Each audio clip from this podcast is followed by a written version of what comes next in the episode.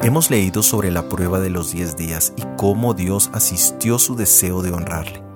Pero la intención de Daniel y sus compañeros no se detuvo en el décimo día, sino que continuó permanentemente. Durante su estadía en el palacio babilónico, ellos solo se alimentaron de legumbres y agua.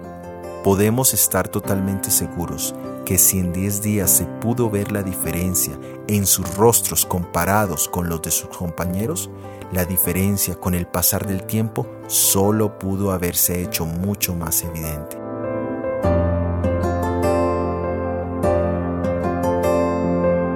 Muchos toman la dieta de los 10 días como un periodo de desintoxicación para limpiar el cuerpo de contaminantes debido a los pobres estilos de vida y a la alimentación chatarra, como se le llama popularmente.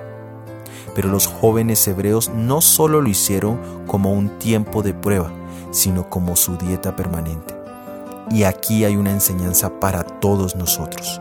La alimentación sana es más que un trend o una cosa de unos cuantos días. Son principios. Los principios son normas que orientan nuestras acciones influyendo en todo nuestro ser, espíritu, alma y cuerpo.